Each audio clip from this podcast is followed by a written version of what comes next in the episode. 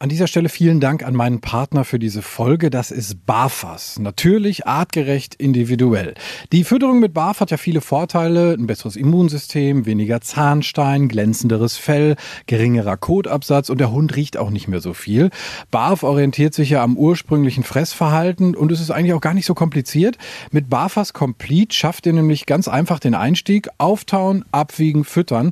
Das ist so easy wie Futter aus der Dose, nur halt viel gesünder. Also mein Hund slash Liebbarf. Ich dachte am Anfang auch erst so, boah, das ist aber sehr schwierig, da den Überblick zu behalten. Aber das ging eigentlich super schnell. Morgens das Futter für abends rauslegen, abends das Futter für morgens und fertig. Bei Slash ist die Vorfreude auf sein Barfas-Menü riesig. Gut, man könnte auch sagen, der Sabberfaden ist länger als sonst. Steigt jetzt mit den Barfas Complete Menüs optimal ins Barfen ein, egal ob Junior, der erwachsene Hund oder auch Senior.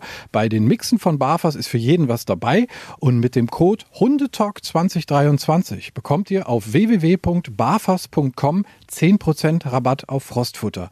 Also nochmal der Code Hundetalk 2023 auf www.barfas.com. Die Infos und den Link findet ihr aber auch nochmal in den Show Notes. Danke nochmal an Barfas. Die neue Folge wird euch präsentiert von Hunter. Vor kurzem ist das neue Lookbook rausgekommen mit vielen schicken Sachen aus der eigenen Ledermanufaktur. Klickt euch mal auf hunter.de. Der Hundetalk ist heute zu Gast bei Janine Rau, die kennt ihr schon aus der Folge mit der Mehrhundehaltung. Hi Janine, danke, dass ich nochmal da sein darf. Hallo Tim, ja schön, dass du da bist. Und wir haben uns heute ähm, ja doch was eher Lustiges überlegt. Also ich weiß das noch, als wir bei Facebook hin und her geschrieben haben über das Thema. Weißt du noch, was du geschrieben hast? Ich weiß es gerade nicht. du hast geschrieben, mal gucken, wer er aufgibt, ich oder du. Ah ja, ich erinnere mich, jetzt wo du sagst. so, ich habe nämlich den Slash mit dabei. Äh, ihr kennt ihn, Hannoverscher Schweißhund, der eigentlich, äh, ich sag mal, ein Man-Trailer ist und jetzt nicht ganz so viel mit anderen Dingen am Hut hat. Also der mag gerne seine Nase irgendwo äh, reinstecken und Spuren verfolgen und so. Und wir haben uns äh, ein schönes Thema ausgedacht, äh, das ich äh, einfach auch mal kennenlernen möchte, rein Interesse halber. Agility. Und das machst du hier. Ja, das bieten wir hier durchaus auch in der Hundeschule an. Genau. Lass uns doch mal einmal bitte, damit wir alle so eine grobe Vorstellung bekommen, so ein Parcours äh, abgehen. Du hast hier einiges aufgestellt. Was gehört alles zu Agility dazu? Denn du machst das schon, ich sag mal, äh, jetzt nicht turniermäßig in dem Sinne, sondern mehr wirklich für, für deine Kunden zur Auslastung, äh, aber schon durchaus regelkonform. Ja, ganz genau. Also ich denke, wenn man so einen Sport betreibt, dann sollte man da auch den Regeln entsprechend ähm, ja, das aufbauen. Einfach nicht nur mm, weil es jetzt irgendwie, weil man es jetzt zu ernst nimmt, sondern eben auch, weil es natürlich auch für den Hund, manche Regeln machen auch Sinn. Mhm. Ne, da werden wir gleich zum Beispiel mal auf die Kontaktzonengeräte zu sprechen kommen. Es macht halt schon Sinn, wenn der Hund die Kontaktzone auch ordentlich arbeitet oder wenn er in den Tunnel geht, auf der anderen Seite auch wieder rauskommt. Von daher sollte man da schon ein bisschen ein paar Dinge schon beachten. Das heißt, bei euch ist noch kein Hund im Tunnel stecken geblieben? Ja, doch, durchaus. Aber wir versuchen dann immer, den da wieder rauszukriegen. Nein, natürlich, irgendwann kommen sie wieder raus. Okay, egal auf welcher Seite, aber regelkonform wäre es halt natürlich, wenn sie auf der einen Seite rein und auf der anderen Seite wieder raus. Okay, ähm, äh, gibt es denn eine Regel, wo das anfängt? Gibt es ein Gerät oder, oder eine Stelle, wo das anfängt, dann so ein Parcours? Also meistens fängt ein Parcours mit einer Hürde an und endet auch mit einer Hürde. Äh, das ist natürlich jetzt so das Standardgerät, ne, die klassische Hürde. Man hat also eine, eine Stange in der Mitte und links und rechts einen Ausleger. Ähm, das ist dann das, wo gerne Frauchen und Herrchen mal so drüber purzeln. also nicht aufpassen. Ähm, aber das ist halt natürlich der Standard, klar. Ne? Eine Hürde sollte der Hund schon springen können fürs Agi. Das sehen wir hier und dann gehen wir mal einmal rüber hier zu dem Tunnel. Das ist so, äh, ja, wie, wie so LKW-Plane, ne? Und dann halt mit so Ringen da drin und dann kann man den wahrscheinlich gerade legen, auch mal eine Kurve reinlegen. Sind das so Variationen, die man macht oder hat man immer eine Kurve? Nee, man kann also den ganz unterschiedlich äh, stellen oder legen. Ähm, das heißt, wir haben jetzt hier zum Beispiel, ich glaube, einen 3-Meter-Tunnel, der liegt jetzt so leicht in der Kurve. Aber man kann, ich glaube, ich bin mir nicht 100% sicher, aber ich meine, die längsten sind sogar sechs oder sieben Meter. Also du sagtest klar, regelkonform wäre beim Tunnel äh, auf der einen Seite rein, auf der anderen Seite wieder raus. Das wäre wünschenswert. Das wäre wünschenswert, ganz genau. Und jetzt hast du gesagt, und ich glaube, das habe ich auch schon mal, diese Regel kenne ich, glaube ich. Du hast gesagt, das ist ein sogenanntes Kontaktzonengerät. Und man sieht es auch, das ist eine, ähm, ja, wie nennt sich das eigentlich? Eine, eine, eine, ja, so, eine, so eine Wand mit einer Schräge. Genau, eine A-Wand ist das quasi. Also man kann sich wirklich vorstellen wie ein A. und ähm, der Hund geht quasi auf der einen Seite hoch und auf der anderen Seite wieder runter. Ist jetzt relativ breit im Vergleich zum Steg. Ähm, aber das kennt man im Grunde schon auch aus anderen Hundesportbereichen. Mhm. Und da haben wir jetzt eben zwei äh, unterschiedliche Farben. Das sind dann die sogenannten Kontaktzonen. Unten ist es so ein, ich sag mal, so ein Meter rot, dann ist blau und auf der anderen Seite ist auch wieder am Ende was Rotes. Und ich glaube, wenn ich richtig liege, muss der Hund diese rote Zone wirklich auch äh, berühren und ablaufen, damit er halt nicht irgendwie von oben runterspringt. Ja, genau. Also das wäre jetzt halt wirklich in einem Turnier beispielsweise ein Fehler, wenn der Hund jetzt oberhalb dieser roten Fläche äh, abspringt. Also er muss mit mindestens einer Pfote die Kontaktzone berühren. Äh, man trainiert es aber in der Regel so, dass man möglichst alle vier Pfoten drauf kriegt. Entweder in der sogenannten Running Contact, dass der quasi drüber läuft oder eben mit der Two-on-Two-off-Position. Das heißt, zwei Füße stehen im Gras und zwei Füße bleiben auf der äh, A-Wand, also in dem Fall die Hinterläufe bleiben auf der Wand, damit der Hund also wirklich auch eine ja, das Gerät versteht, sage ich immer. Ne? Und ist wahrscheinlich gesundheitlich auch irgendwie ein Aspekt, weil wenn der da von oben ständig runterballert, ist es für die Gelenke auch nicht so prall, ne? Genau, also ich sag mal, gerade wir im Fun-Bereich ähm, setzen da jetzt gar nicht so viel Wert auf Geschwindigkeit. Ich sage immer, ähm, erst kommt die Sicherheit, Geschwindigkeit kommt von alleine. Ähm, sondern mir geht es natürlich in allererster Linie darum, dass die Hunde ähm, ja mit ihren Haltern Spaß haben, aber auch, dass sie möglichst gesund wieder aus dem Parcours rausgehen. Beide? Beide, ganz genau. Du siehst zum Beispiel, wir haben jetzt hier die A-Wand relativ flach stehen. Also ich würde mal sagen, die ist jetzt so auf 1,50 Meter ungefähr gestellt und auch die Hürden sind jetzt nicht sonderlich hoch. Also ich sag mal, äh, im Fun-Bereich, da machen wir alles immer so ein bisschen niedriger. Das muss jetzt nicht, der Hund muss jetzt nicht über eine 60 Zentimeter Hürde springen hier, auch nicht, wenn er groß ist. Okay, und die A-Wand könnte man auch noch steiler stellen, irgendwie für die Profis, aber wie gesagt, im, im Hobbybereich äh, reicht das völlig aus. Okay, also habe ich verstanden äh, Kontaktzone, unten muss man also drauf. Ähm, hier haben wir was, äh, das werdet ihr wahrscheinlich dann auch noch anzünden für den spektakulären Effekt, ne? Ganz genau, da kommt grundsätzlich Feuer dran. Nein, das ist natürlich der sogenannte Reifen. Ähm, man hat meistens halt ein Gestell, ähm, ja, einen Rahmen und der Reifen hängt da drin. Deswegen ist das auch ein relativ schwieriges Gerät für die Hunde, weil das für die Hunde nicht wie eine Hürde so offensichtlich erkennbar ist mhm. und schon die Tendenz relativ hoch ist, dass die Hunde äh, seitlich dran vorbei oder vielleicht auch drunter hergehen. Hinzu kommt auch, dass größere Hunde, die tendenziell etwas höher springen, ihren Sprung wesentlich besser abschätzen können, weil sonst knallen sie unter Umständen auch oben unter den Reifen. In dem Fall jetzt nicht ganz so dramatisch, weil das ein Safety-Reifen ist. Das heißt, wenn der Hund äh, dagegen springt, dann springt er einfach auseinander, da ist ein mhm. Magnet dran. Aber ähm, deswegen ist das für viele Hunde tatsächlich ein Gerät, was sie nicht so gerne machen. Ja, kann ich mir vorstellen. Es ist halt auch einfach rund und äh, es kommt was von überall. Es ist nicht nur einmal drüber hüpfen und oben ist offen, sondern es ist halt wirklich, äh, ja, äh, von allen Richtungen kommt irgendwie was. Kann ich mir vorstellen, dass ein Hund da jetzt irgendwie erstmal denkt, uh, auch das ganze Gestell ist halt erstmal auch relativ groß, ne? Ganz genau, ja. Ähm, wie, wie baut ihr das dann auf am, am besten? Also erstmal langsam ranführen oder wie muss ich mir das vorstellen? Oder muss ich da als Besitzer das vormachen? Ja, also genau. Du musst da einfach vorher durchkrabbeln. Nein. Ähm, ja, also in der Regel setzt man den Hund ähm, einfach dahinter ab, geht als Halter auf die andere Seite, ähm, hat einmal ein attraktives Leckerchen in der Hand, steckt den, die Hand durch den Reifen äh, und lockt den Hund quasi dadurch.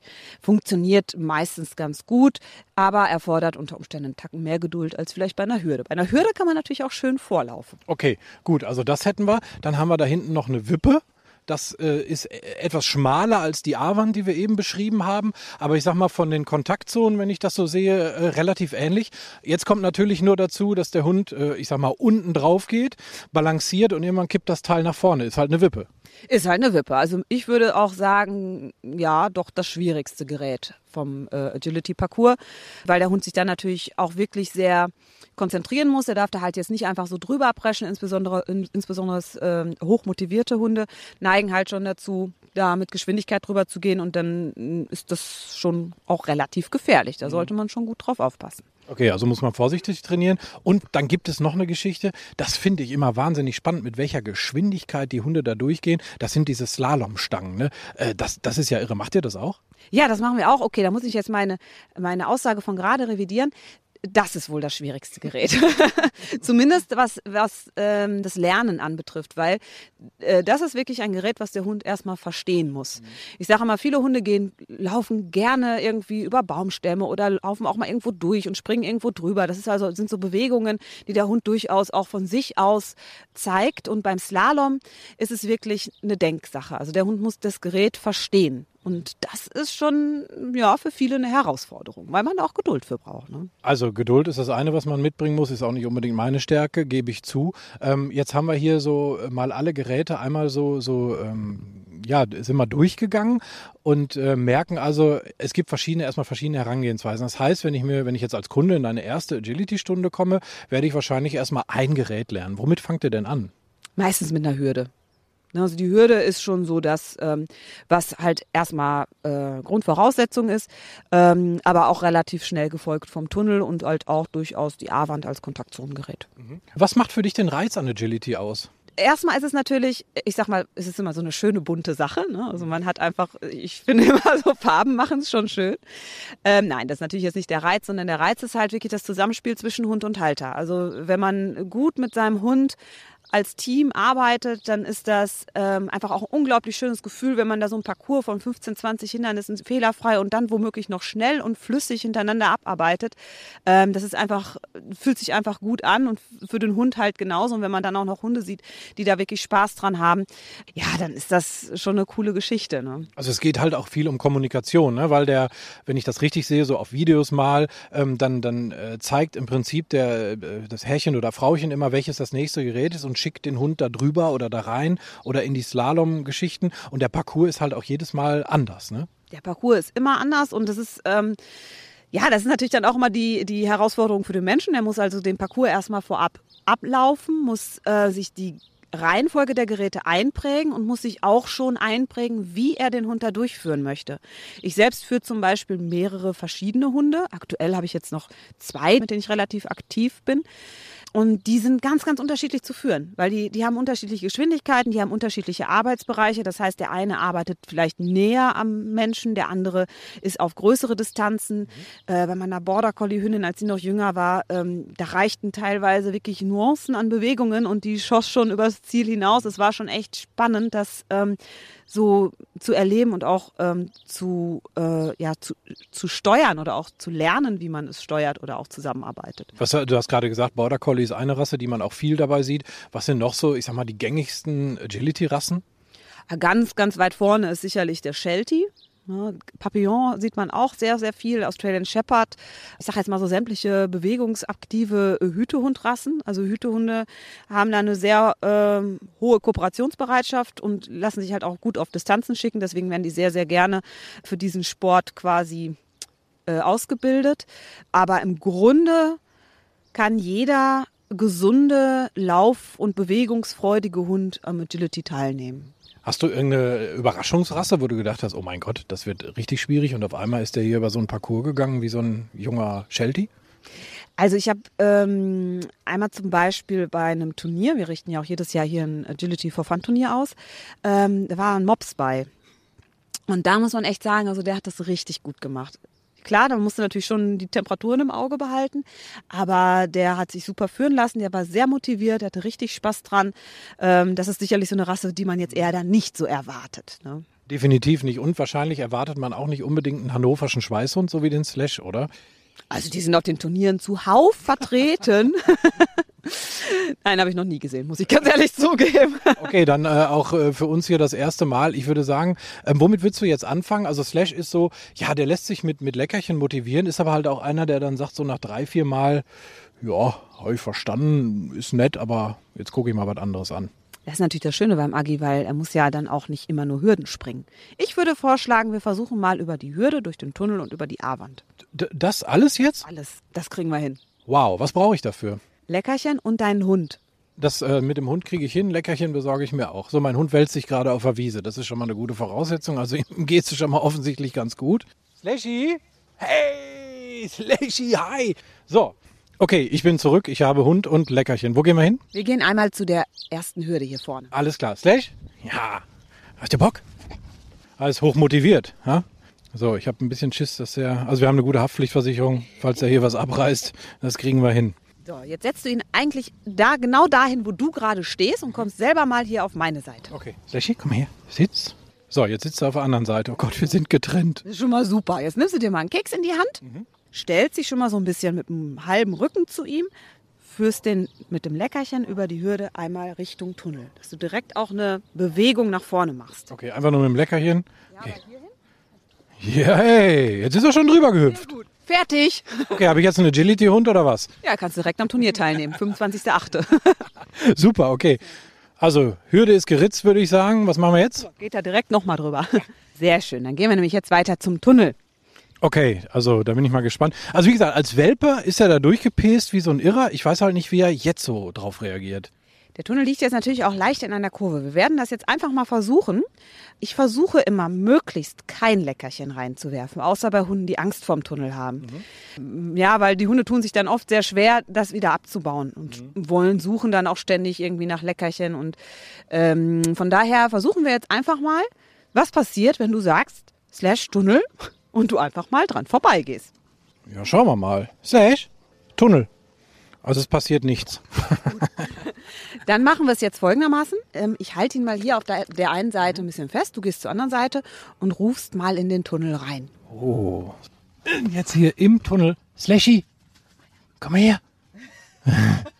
Noch geht er außen rum und holt sich die Leckerchentasche. Verdammt. Slashy, pass mal auf, komm. Hat nicht wir versuchen, wir versuchen. Gut aus. Sah gut aus, ja. Pass auf, wir legen den Tunnel einmal gerade. Ja. So, jetzt legen wir ihn gerade, damit man wahrscheinlich am anderen Ende mal was sieht. Das ist wahrscheinlich vom Vorteil jetzt beim ersten Mal, ne? Definitiv. Also, Slashy, komm mal her. Gucke mal. Der ist halt schlau und geht außen rum. Jetzt probieren wir das Hand reinhalten mit Leckerchen. Guck mal, hier Slash. Also drin ist er schon mindestens schon mal mit einem Schritt. Geh mal weiter. Yay! Mit ein bisschen Futter geht alles. Komm mal her. Yay! Supi! Guck mal, das geht doch auch mittlerweile schon ganz gut. Also jetzt haben wir ihm die Scheu auf jeden Fall davon genommen. Ich weiß gar nicht, ob er Scheu hat. Der wollte eigentlich, glaube ich, nur außenrum zum Leckerchen. Ja, natürlich wählt der Hund erstmal den einfachsten und kürzesten Weg. Und wenn er das noch nicht so kennt, dann ähm, sagt er sich, was soll ich mir jetzt... Äh mich jetzt hier irgendwie anstrengen, ich gehe mal darum, was ich schon kann. Ähm, aber wenn dann einmal die Scheu überwunden ist, dann finden die es meistens ganz cool mhm. und jetzt gehen, wie man sieht, schon selbst durch. Einfach so.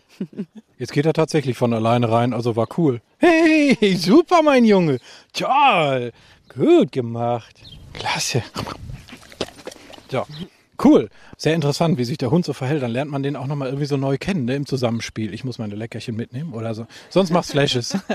Ganz genau. Ja, hier, jetzt müssen wir hier weitermachen. Wir wollen ja auf die Wand. Okay, also die, die A-Wand. Genau, die A-Wand. Uh. Jetzt nimmst du dir wieder einen Keks in die linke Hand und wir versuchen dann einfach mal geradeaus drüber. Das heißt, du führst die Hand möglichst mittig über das Gerät äh, nach oben und bleibst selber rechts vom Gerät. Ja, das muss man richtig denken als Mensch, äh, als Mann. Äh, paar Sachen gleichzeitig machen, Multitasking fähig. Komm mal mit, Slash. Super, super, super. Hey, super. Genau. Guter Junge. Komm, das machen wir nochmal. Hey, guck mal, ich bin begeistert von meinem Hund. Ist der nicht toll, Janine? Ist das nicht der tollste Hund der Welt? Also ich sage ja, der kann direkt hier Weltmeisterschaft anmelden und der wird alles abräumen. Äh, in der Schweißhundklasse wäre er wahrscheinlich auch der Einzige und wird direkt gewinnen. Sofort. Sehr, sehr cool. Also so würde halt Gerät für Gerät dann äh, aufgebaut. Wie wird das? Also jetzt müsste man natürlich dann auch irgendwo nach dahin kommen, dass ich sage, hier Slash Tunnel und dann paste er da durch. Das wären dann so die nächsten Schritte. Ganz genau. Es macht schon Sinn, die Geräte durchaus auch zu benennen. Das heißt, der Hund kriegt also äh, immer, wenn er ein Gerät macht oder wenn man auf ein Gerät zuläuft, das ist wirklich sehr niedlich, weil er immer versucht, das selber nochmal zu machen, ähm, macht es schon Sinn, die Geräte dann zu benennen. Das heißt, wenn ich auf den Tunnel zulaufe, dann sage ich halt Tunnel. Wenn ich auf die A-Wand zulaufe, sage ich zum Beispiel Wand oder Auf, sagen auch viele. er geht jetzt alleine auf die A-Wand. Komm mal her, Fried. Wir, wir sichern das mal lieber gerade ein bisschen ab. Gut, guter Junge. Komm, bei so einem talentierten Hund machen wir einen Reifen auch noch, oder? Komm, Jetzt, jetzt wollen wir es wissen. Jetzt wollen wir es wissen. Komm, Slash. Slash Reifen. ja, okay, da guckt er ein bisschen. Okay, das ist das, was du sagtest. Die Hunde gehen am liebsten genau. erstmal dran vorbei. Genau. Der sagt, oh, das Leckerchen liegt auf der anderen Seite, dann gehe ich auf die andere Seite. okay, aber ich habe aufgepasst. Also wir machen es eigentlich fast ähnlich wie bei der, äh, bei der Hürde. Ne? Also ich setze ihn erstmal ab, gehe auf die andere Seite und versuche ihn dann so durchzulocken. Genau. Sitz. Komm, Happy. Boah, das ist von der Koordination für mich aber auch eine Herausforderung. Da muss ich ja glatt nachdenken. Oh Gott, hätte ich dann nicht mehr so große Klappe gehabt hier mit dem Ring. Slash, sitz. Jetzt habe ich hier das Ding. Das war nicht der Hund. Das war nicht der Hund, das war ich. Um Himmels Willen. So, pass auf, Slash. Jetzt äh, wollen wir uns nicht alles wieder versauen. Ich versau dir, was du aufgebaut hast, mein Freund. So, Slash, er schafft es immer wieder. Pass auf, du musst mir das mal vormachen. Immerhin. Er war schon mal dran. Aber ich weiß jetzt, was du meinst, das ist das schwierigste Element, also zumindest für mich. Ja, ganz genau. Äh, man merkt, man hat hier eine wesentlich höhere Hemmung als beim, bei der Hürde beispielsweise. Aber wir können auch hier zum Beispiel einfach mal ein Stückchen niedriger machen. Ah, jetzt, jetzt könnte er theoretisch quasi durchgehen. Also das wäre so der, der erste Baby-Step. Ja, guck mal. So funktioniert das, toller Junge. Komm, jetzt schaffen wir das auch mal. Sieht's? Ja, super Junge, fein. Jetzt machen wir es eine kleine Stufe höher, okay? Ich merke, wir wollen doch noch ein bisschen was reißen, nachdem die ersten drei Geräte hier liefen wie am Schnürchen. Slash, komm mal her. Ja, super, guck mal, kleiner Hüpfer war schon mit dabei. Hör mal, ich glaube, besser wird das heute nicht mehr. Ich will nicht noch größere Klappe haben. Aber äh, ja, vielen Dank für diesen Einblick, das ist total cool. Ich muss ehrlich sagen, ne, ich habe immer so gesagt, so Agility, boah, das ist nicht so unbedingt meins aber ich bin natürlich offen dafür, gar keine Frage. Ich finde es auch toll, wenn Menschen sich überhaupt mit ihren Hunden beschäftigen. Und ich finde es auch kommunikationstechnisch total spannend, wie man dann hinterher agiert. Und das ist ja Wahnsinn, was die Leute dann schaffen. Ich bin meistens nur zu ungeduldig und äh, siehst ja, ich reiße auch hier die, die Hälfte der äh, Geräte um. Aber ich fand das gerade total spannend meinen Hund quasi nochmal so ein bisschen neu zu entdecken in diesen Situationen und halt auch so ein bisschen kreativ zu werden, ihn dann da durchzubekommen. Ganz genau. Und man sieht ja auch, dass gerade jetzt beim äh, Slash halt total schön zu beobachten, wie stolz er dann ist, wenn er das geschafft hat. Total, ne? Er hat dann fast jedes Gerät irgendwie nochmal von alleine so gemacht Er hat gesagt, guck mal hier, ich kann das jetzt. Also cool, ja, mal gucken, vielleicht äh, räume ich dann bei deinem äh, Agi-Turnier erstmal alles ab. Auf jeden Fall. 25.8. ich danke dir ganz, ganz herzlich und äh, wir hören uns bestimmt nochmal auf eine nächste Folge wieder. Ja, würde ich mich sehr freuen. Diese Folge wurde euch präsentiert von Hunter. Slash Stip ist übrigens das neue Hundesofa Prag mit Easy Clean Technologie. Ist auch für Frauchen und Herrchen super, weil es nicht so oft gewaschen werden muss. Infos findet ihr auf hunter.de bei den Neuigkeiten. Wie lange kann ein Mörder sein dunkles Geheimnis bewahren? Wann bekommen die Angehörigen Gewissheit und die Opfer Gerechtigkeit? Jedes Jahr werden bei der Polizei rund 100.000 Menschen als vermisst gemeldet. Drei Prozent davon, also 3000 Menschen, bleiben länger als ein Jahr verschwunden. Einige werden nie wieder gesehen. Seit gut drei Jahren arbeitet die Polizei in NRW mit sogenannten Cold Case Units. Das sind Abteilungen, die wirklich nur damit beschäftigt sind, Mordfälle zu bearbeiten, die teilweise seit Jahrzehnten ungeklärt sind. Ich bin Mike Mattis, Radioredakteur und News Anchor und ich spreche mit Ermittlern über diese Fälle. In meinem Podcast Licht ins Dunkel, Cold Cases und ungeklärte Vermisstenfälle von hier beleuchten wir gemeinsam mit Profilern, Staatsanwälten und Mordermittlern Cold Cases und ungeklärte Vermisstenfälle aus ganz Deutschland. Immer in der Hoffnung, dass Angehörige endlich Gewissheit und die Opfer Gerechtigkeit bekommen. Licht ins Dunkel. Cold Cases und ungeklärte Vermisstenfälle von hier. Eine Produktion von Mike Mattis und der Podcastfabrik.